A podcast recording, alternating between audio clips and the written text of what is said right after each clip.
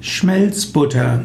Schmelzbutter ist eine Bezeichnung, die heute nur noch selten verwendet wird. Sie wird heute auch als geklärte Butter bezeichnet, als Schmalzbutter, eingesottene Butter, geläuterte Mutter, Butter. Am meisten ist gebrauchlich Butterschmalz. Schmelzbutter wird gewonnen aus der Butter. Man erhitzt die Butter und nimmt dann das Milcheiweiß, Milchzucker heraus, indem man den oberen Teil abschöpft und den unteren Teil abschöpft. Also wenn man Butter schmilzt und dann alle nicht flüssigen Bestandteile wegnimmt, dann hat man Butterschmalz bzw. Schmelzbutter. Ein Ausdruck, der gerne für Schmelzbutter verwendet wird, ist Ghee, G-H-E-E. -E. Ghee ist aber nicht notwendigerweise Schmelzbutter. Ghee heißt wörtlich flüssiges Fett. Ghee kann auch Pflanzenfett sein.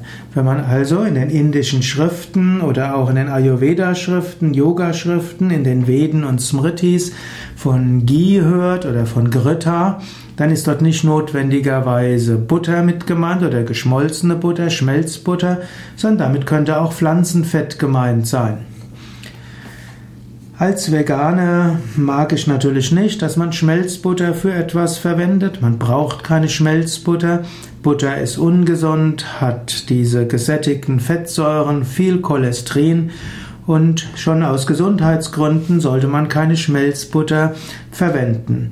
Man braucht auch keine Schmelzbutter für indische Rituale zu verwenden. Dafür kann man Kokosfett nehmen, was auch gerne als Kokosghee bezeichnet wird. Und schon aus Mitgefühl mit Tieren sollte man nicht Tiere in Gefangenschaft halten. Kühe werden heute getötet, sie werden in Gefangenschaft gehalten und deshalb sollte man vegan leben und keine Schmelzbutter verwenden.